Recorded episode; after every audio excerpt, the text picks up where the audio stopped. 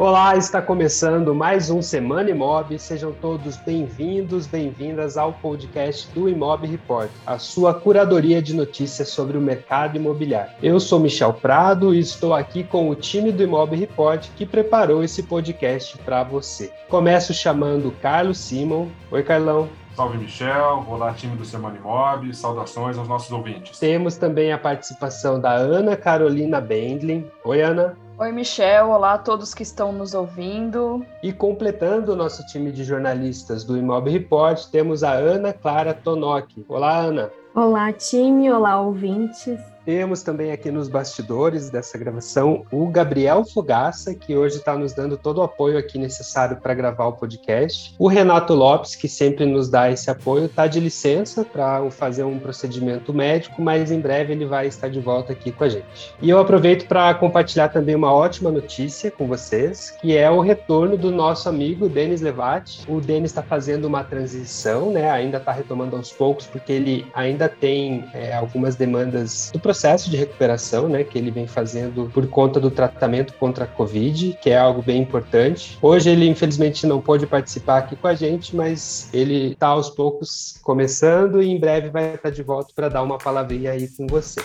tá bom?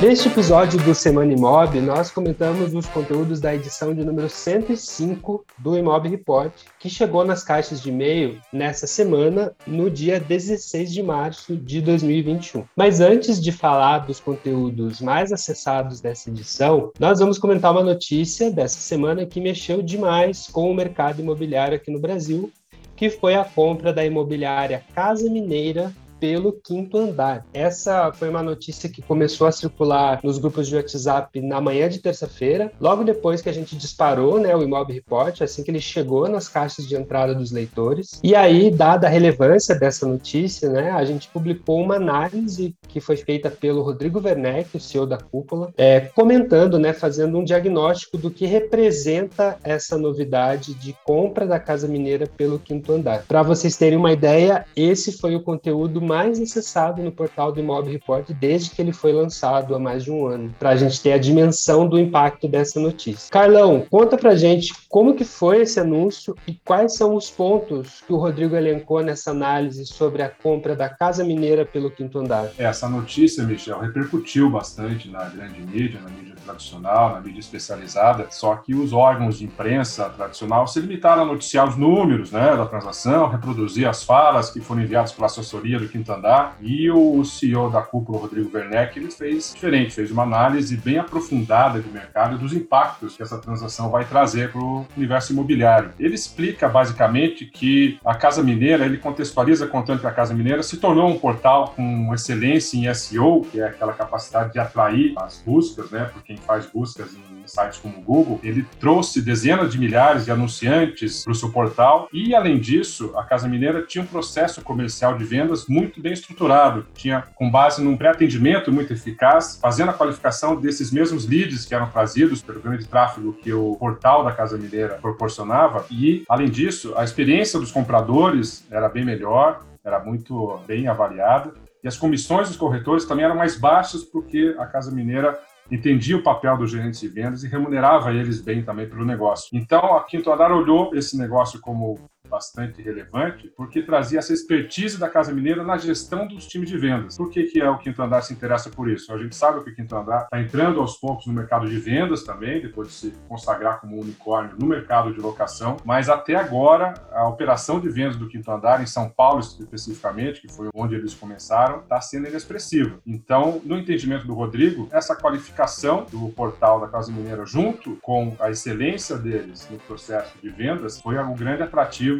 que vai fazer o quinto andar, pelo menos na intenção deles, galgar mais etapas e se consolidar também no mercado de vendas. É isso, é uma notícia que dá um recado ao mercado do interesse do quinto andar em expandir a sua operação em vendas. Quando o Rodrigo menciona no artigo essa questão dos resultados inexpressivos de vendas do quinto andar, naturalmente que isso é fruto de, de da leitura de mercado de empreendedores que atuam no mercado de São Paulo, mas também tendo como base os planos planos da Quinto Andar, que, como uma boa startup que alcançou o status de unicórnio, sonha grande, né? Sonha alto. Então, a expectativa de ganhar mercado em vendas seguramente passa por adquirir, né, por comprar outras empresas que já têm uma carteira consolidada no segmento. E a Casa Mineira talvez fosse aí o principal exemplo de uma imobiliária que, como o Carlão bem colocou, para além da, dos resultados em número de carteira, tem também uma presença digital muito forte, né, a ponto do, do, portal da Casa Mineira ser um dos principais sites imobiliários acessados no Brasil. Então é, um, é uma notícia que, inclusive, dá uma deixa de que a gente deve ver um movimento similar acontecendo, pelo menos a sondagem do quinto andar a outras imobiliárias com esse patamar. Como a gente comentou, é um conteúdo que foi um conteúdo extra, né, não veio na nossa edição da semana, mas ainda assim a gente fez questão de trazer aqui porque foi algo que causou um impacto muito grande. Se você ainda não leu essa análise do Rodrigo, eu sugiro que você acesse mob.report e leia, porque ali tem a leitura, obviamente, do Rodrigo, mas é, também a leitura de outros profissionais do mercado imobiliário ouvidos pelo Rodrigo para construir essa análise. Bom, essa última semana nós também tivemos um outro conteúdo produzido pelo Rodrigo, que já estava aqui na nossa pauta há mais tempo, né? Não foi de surpresa como foi o Quinto Andar, e que também foi um conteúdo bastante acessado, e aí sim, na última edição do Imob Report, a edição desta semana. Nesse conteúdo, nesse artigo, o Rodrigo faz uma análise sobre o mercado de locação, comparando com o mercado automotivo, né? Ele menciona ali é, o mercado do Numile, dos SUVs e quero perguntar para Ana Clara o que afinal, Ana, a gente pode aqui no mercado imobiliário aprender com o mercado automotivo? Michel, esse foi um artigo do Rodrigo que ele faz uma comparação entre mercados que eu pessoalmente acho muito bacana porque pode simplificar alguns assuntos. Nesse caso, ele compara a, como você comentou, o mercado automotivo com o mercado imobiliário para falar sobre o futuro da locação. O que que o Rodrigo explica? Que de uns anos para cá as montadoras estão dando mais ênfase em produtos de alto valor agregado e que inclusive tem um movimento movimento dentro do mercado automotivo de locação, que hoje em dia as locadoras respondem por 50% dos emplacamentos no Brasil. O que, que ele traça de paralelo com o mercado imobiliário? Que hoje em dia as incorporadoras também estão seguindo esse movimento de sair dos imóveis econômicos. A gente pode pegar o exemplo da MRV, que lançou sua marca em Campinas, primeiramente, para o mercado de médio padrão, e que também estão investindo na locação. Porque o que o Rodrigo aponta é que tem dois problemas aí. O teto dos programas habitacionais afugenta incorporadoras desse modelo de negócios. A gente ainda tem um déficit habitacional bem alto no Brasil. Ou seja, as pessoas precisam morar em algum lugar, muito provavelmente vão buscar na locação essa solução para o problema do déficit habitacional. Então, provavelmente a gente verá muitas incorporadoras fazendo menos lançamentos de imóveis econômicos e indo mais para setores de médio e alto padrão e ao mesmo tempo procurando próprios negócios de locação. Ele coloca como as montadoras fazem esse movimento, a Toyota, a Volkswagen e a Renault já têm suas próprias locadoras. E no mercado imobiliário a gente pode ver a própria MRV com a Lugo. Eu acho interessante pontuar a MRV como os dois exemplos porque ela é uma incorporadora que cresceu no programa Minha Casa Minha Vida. E também tem outras, como a própria Vitacom, com a House, a Gafisa também já investiu no mercado de aluguel. O que o Rodrigo aponta para o futuro da locação, agora falando de imobiliária, é que o melhor caminho é investir em parceria, é colocar essa sua inteligência imobiliária à disposição desses players que estão entrando no mercado de aluguel e falar vamos junto, vamos fazer uma parceria, porque o que a imobiliária e o corretor têm é muito essencial para esse pessoal que até então estava trabalhando com construção e não tem tanta familiaridade com o mercado de locação.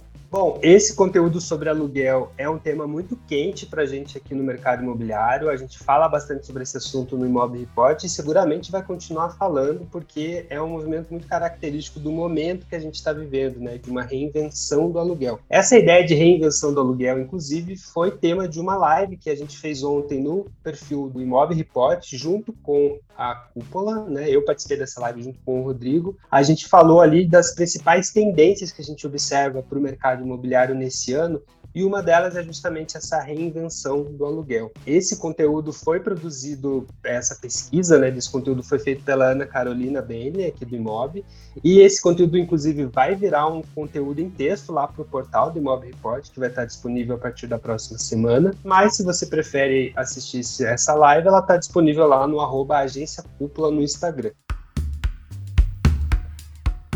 E dando sequência aqui ao nosso Semana Imob, a gente vai falar agora sobre um assunto que foi o mais acessado na última edição do Imob Report, foi o grande destaque, inclusive, dessa edição, que é a estratégia de mídia das empresas do mercado imobiliário. Para começar, a gente vai falar sobre uma reportagem feita pelo Valor Econômico, que traz exemplos de incorporadoras que estão deixando de lado cada vez mais os canais off, né, como a gente chama, e fortalecendo sua presença, seu investimento em mídia digital. Ana Carolina, é o fim do homem placa no mercado imobiliário? Então, Michel, a matéria do valor econômico começa falando justamente isso, que provavelmente sim, estamos próximos do fim do homem seta e também dos panfletos, que são estratégias que as incorporadoras costumavam utilizar aí para atingir o público que está transitando ali na rua, que está passando perto dos empreendimentos e tudo mais. E tem até uma fala bem interessante do Gustavo Reis, que é chefe de marketing e inovação da Tecnisa, que ele fala que ele acredita que esse modelo é um modelo muito desumano, assim, botar uma pessoa ali para ficar apontando para o empreendimento ou entregando panfleto, né? E que hoje em dia, sim, a eficiência é muito maior dos processos digitais. E aí, a matéria também traz dados, né, sobre a Tecnisa e também sobre a Banks, que foram duas incorporadoras que já têm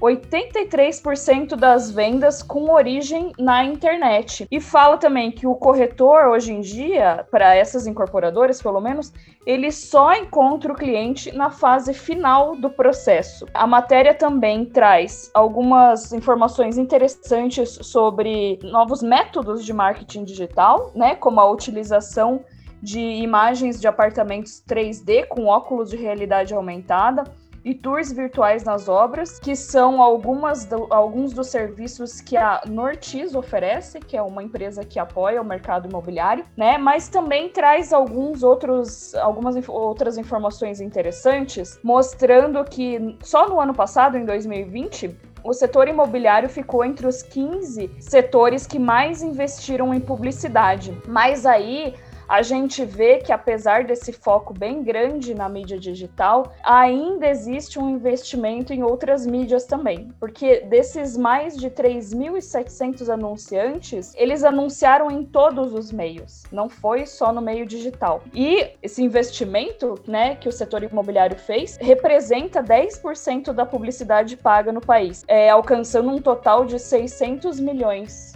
de reais investidos, e como eu disse, em todos os meios, né? não só na mídia digital. Esse investimento é bastante expressivo, porque é, o investimento em publicidade, sobretudo em canais como a TV aberta, é bastante expressivo, então é, isso demonstra, inclusive, o bom resultado do mercado imobiliário, né? Obviamente que quem tem potencial de investir é quem está com caixa possível de fazer esse investimento, né? Então, isso, esse investimento expressivo em publicidade demonstra isso. E eu quero aproveitar, Ana, que você comentou sobre essas outras mídias, porque a gente também fez um conteúdo, né? A Ana Carolina produziu esse conteúdo para o portal, falando justamente sobre alguns cases de imobiliárias que estão investindo, estão diversificando as suas estratégias de mídia, né? para além da mídia digital, que complementa de algum modo né, essa matéria, essa reportagem publicada pelo Valor Econômico. Então, Ana, comenta para gente quais os cases que você conheceu. Então, Michel, é isso mesmo. A matéria do valor econômico, ela já dá um spoiler aí, né? De que apesar de as empresas, as imobiliárias, as incorporadoras das empresas do setor imobiliário estarem investindo bastante em mídia digital porque tem um retorno melhor, ainda fazem um investimento em outras mídias. E aí, nesse conteúdo que a gente produziu para o Imob Report, a gente traz uma análise de cinco outras mídias, né?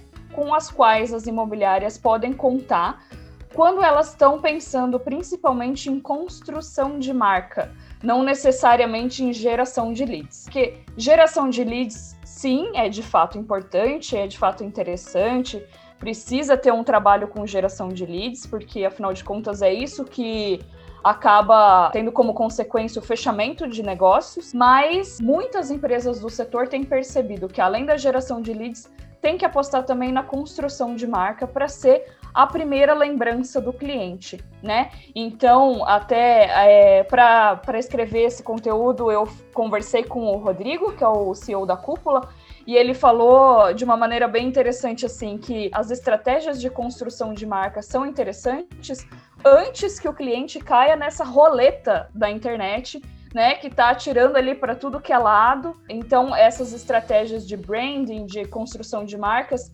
elas fazem com que as empresas sejam a primeira lembrança do cliente e assim elas se aproximem, façam contato com as imobiliárias, com as incorporadoras, antes de ir lá procurar pelos serviços na internet. A gente elencou ali cinco mídias, né, que são consideradas as mais interessantes, assim, para quem está é, tá pensando em estratégias de construção de marca, que são a TV, o rádio, o outdoor, a mala direta e os posts de influenciadores.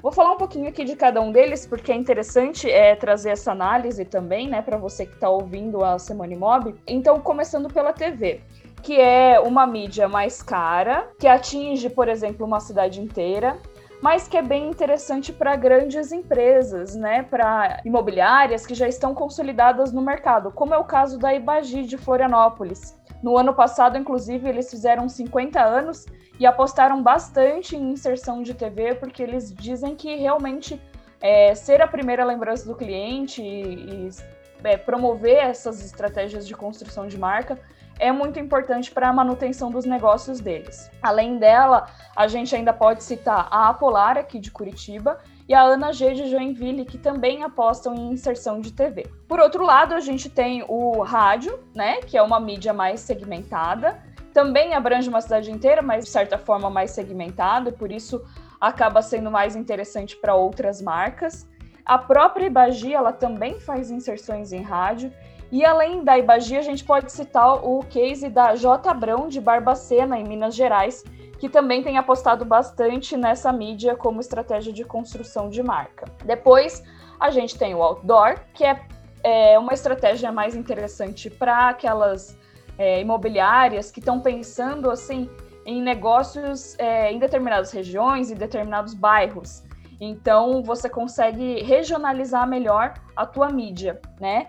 E aí, como referência, a gente traz aqui os cases da Cancian, de Santa Maria, no Rio Grande do Sul, e da Góis, de Criciúma, em Santa Catarina. Em quarto lugar, a gente aponta como uma mídia interessante a mala direta, que é uma mídia que foi dada como morta no passado, mas que está voltando com tudo aí, principalmente agora por conta da pandemia, que as pessoas estão é, ficando mais em casa. Né? Inclusive o Iman publicou um artigo só sobre esse assunto, falando como que a mala direta está ganhando maior expressão novamente. A gente inclusive tem o link para esse artigo do Iman para quem quiser ler com mais calma, né? E, e aí a gente cita aqui o caso aqui no Brasil da Refúgios Urbanos, que é uma imobiliária que está apostando bastante nessa mídia. Por último, a gente traz a estratégia de posts de influenciadores, que é uma estratégia assim que tem que ser muito bem pensada, avaliar o perfil da tua imobiliária, da tua incorporadora, porque geralmente ela tem uma abrangência mais nacional e tem que ver também analisar o público-alvo do influenciador no qual você está apostando, né? Essa estratégia ela teve uma repercussão aí nos últimos dias por conta de uma ação da House que levou os ex-BBBs Lucas Penteado e Arcrebiano Araújo para passar uma temporada num dos apartamentos deles e publicar conteúdo nas redes sociais a respeito dos imóveis da House, né? Então, assim, é claro, a House é uma, uma empresa que já tem um porte diferenciado, né? Não é toda imobiliária que vai conseguir fazer uma ação dessas, principalmente porque é uma ação mais cara também. Mas fica como sugestão aí para quem achar interessante, né, para atingir o seu público, fazer o patrocínio de posts de influenciadores. E além da House, a gente cita também o, case da Tabas, que é outra, outra imobiliária que também está apostando nessa estratégia de construção de marca. Muito legal, Ana. Quando a gente fala em investimento em mídia, a gente pode fazer uma associação com o investimento financeiro, né? A, a regra principal, a regra, eu diria, básica da, de quem vai passar a investir é a diversificação de investimentos, né? Você não colocar todos os ovos na mesma cesta. E aqui na mídia vale da mesma forma, né? Quando a gente, a gente vê um movimento de migração do investimento tradicional para digital, e agora a gente vê que é, as marcas passam a diversificar, né? Reservar parte desse investimento para outras fontes de mídia consideradas ultrapassadas, mas que têm o seu valor, sobretudo no momento de saturação do digital, né? Porque agora a gente tem todo mundo lá, virou um campo de disputa o, o, tal do Oceano Vermelho, né? Então, são estratégias muito interessantes e que vale dizer, né, que dentro da estratégia de mídia, localmente, e no caso das imobiliárias incorporadoras que têm uma atuação local, né, faz mais sentido, é, você vai ter lá, é, inclusive, oportunidades de mídia que não, não vão ter em outras cidades. Você pode ter um influenciador local, por exemplo, você pode ter um programa de rádio local, você pode ter uma fanpage com muitos seguidores localmente dentro da tua cidade. Então, acho que o, o cuidado é mesmo olhar onde está o teu público, né? Essa recomendação que a Ana traz dos influenciadores, ela vale para todas as demais, assim. Aonde está o teu público, que tipo de informação o teu público consome para que você consiga se comunicar e se apresentar para ele. Dando sequência aqui ao nosso podcast, nós vamos agora falar sobre um outro tema que a gente já adiantou aqui na semana passada, que é o mercado imobiliário de luxo. A Ana Clara também conversou com profissionais que vêm atuando nesse segmento de alto padrão e preparou um conteúdo sobre o novo luxo ou pós-luxo, que também foi bastante acessado nessa última edição do Imóvel Report. Ana Clara, o que, que você destaca para gente sobre o tal do novo luxo? Michel, os nossos entrevistados explicaram para gente que o luxo é um conceito que surge primeiro na moda, mas no mundo globalizado, que é muito fácil fazer cópia, esse conceito de luxo foi se fabricalizando e foi perdendo o glamour, né? Que perdendo essa questão do luxo. Nisso, o pós-luxo é você conseguir ter exclusividade e experiência. Isso se aplica também no mercado imobiliário, quando a gente pode pensar que muitos empreendimentos de médio padrão podem estar copiando, bem entre aspas, mas a estética de empreendimentos de alto padrão que são assinados por arquitetos renomados. Então, dentro do mercado imobiliário, essa questão da exclusividade da experiência também se aplica.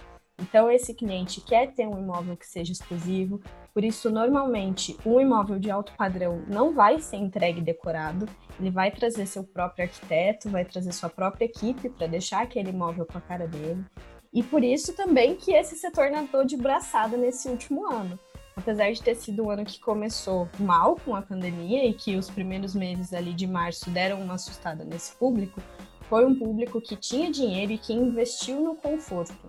Porque como a gente está falando que experiência é essencial, esse público não vai poder ter a experiência que ele tem consumindo em restaurante, viajando, frequentando lugares. Ele precisa que essa experiência esteja dentro de casa. O que, que ele fez? Se mudou. Procurou uma casa melhor, uma casa maior, que tivesse mais conforto para os filhos, que estão em homeschooling, por exemplo. Então ele voltou a olhar para dentro de casa e investiu no seu próprio conforto. Então, nessa reportagem, a gente traz esse conceito de pós-luxo, explica como ele pode ser aplicado no mercado imobiliário, mas também explica como esse setor sobreviveu à pandemia e como esse é um setor que costuma ser resiliente e por isso a perspectiva para esse ano é que ele continue em alta seguramente é um setor que vai estar em alta e eu quero aproveitar, inclusive, que a gente está falando de mercado de luxo para apresentar para vocês em primeira mão que a gente vai ter um evento assinado pelo Imob Report sobre o mercado de alto padrão. Né? A gente está trabalhando na curadoria desse evento para incorporar e trazer boas práticas de é, profissionais, referências de empreendimentos que estão fazendo a diferença nesse mercado de alto padrão. Em breve a gente vai ter mais novidades para compartilhar com vocês, então fica de olho lá no Imóvel Report. Lembrando, né, gente, que todos esses conteúdos que a gente falou aqui hoje foram enviados para os assinantes do Imóvel Report, que recebem gratuitamente a nossa curadoria por e-mail. Se você ainda não recebe a nossa newsletter, acessa lá o imóvel.report, assine e passe a receber os nossos conteúdos sempre às terças-feiras e às sextas-feiras. Nas redes sociais, o arroba você segue para ficar por dentro de cada conteúdo novo que a gente compartilha no portal do imóvel. Lembrando que no portal a gente tem conteúdo autoral, né, produzido pela equipe aqui que faz parte do Imóvel Report e também artigos assinados pelo nosso time de colunistas, né, atualização todos os dias do imóvel.report. Bom, vamos chegando aqui naquela, naquele momento do Semana Imob em que a gente traz uma dica de leitura para o seu fim de semana. E a dica desta semana é especial porque ela é fruto de uma indicação de um leitor do Imob que viu o artigo do Rodrigo sobre a comparação né, entre o mercado automotivo e o mercado imobiliário e entrou em contato com a gente para sugerir um tema. Então, inclusive, fica aí a recomendação, se você que está nos ouvindo quer saber mais sobre algum assunto relacionado ao mercado imobiliário, ou mesmo tem algum case, uma pauta interessante para compartilhar com a gente, entre em contato o Imob vai te ouvir e vai produzir esse material. Então, a dica desta semana foi por meio de uma recomendação de um, de um leitor do imóvel, e é um conteúdo que foi produzido pelo Carlão sobre imóveis multifamiliares. O que você preparou para a gente, Carlão? É, Michel, a partir dessa sugestão do nosso leitor, a gente buscou informações e fez um contraponto entre o mercado norte-americano, onde esse segmento das, dos multifamily properties, como eles chamam, né, as, os imóveis multifamiliares, é muito desenvolvido. Inclusive, é a classe de ativos que tem mais negociações em volume no mercado americano. Chega aí a 185 bilhões de dólares, uma cifra aí astronômica. Né? A gente jogar pela cotação de hoje chega na casa do trilhão de reais. Só que aqui no Brasil é um mercado ainda incipiente, tem muito pouco player ainda uh, atuando nele. A gente explicou o que são né, as multifamily properties, que, de modo resumido, são condomínios, seja de casas ou de apartamentos, onde há um proprietário, seja uma pessoa, um grupo de investidores, e eles fazem a gestão de forma profissional com um foco na locação. E aí, então, mais ou menos um, uma comparação um pouco grosseira, digamos assim, mas como um shopping center administrado aqui no Brasil. Há um gestor que faz a gestão tanto da administração desse condomínio quanto da locação e ele é capitalizado, ele é profissionalizado e ele gera muito lucro por causa disso. Como ele tem mais autonomia e tem agilidade para tomar decisões, essa gestão ela tende a render muito mais do que negócio pulverizado, como aqui no Brasil, onde tem assembleias com muitos proprietários, tudo isso atravanca a gestão de, uma, de um condomínio que tem essa finalidade. Então a gente ouviu players aqui no Brasil que atuam nesse mercado, que veem ele como uma oportunidade aberta para que seja explorada. Né? Hoje tem pouco, como eu comentei antes, hoje tem pouca gente envolvida, mas gente de peso já aderiu. Então, vale a pena a gente recomendar esse conteúdo, está lá no imóvel.report, a gente destrincha, explica o que é o imóvel multifamiliar e deixa até como sugestão aí de investimento para quem busca oportunidades no mercado imobiliário que aqui no Brasil ainda não foram uh, profundamente desenvolvido. Tá aí então a nossa dica de leitura dessa edição do Semana Imob, esse pro conteúdo produzido pelo Carlão, né, sobre imóveis multifamiliares.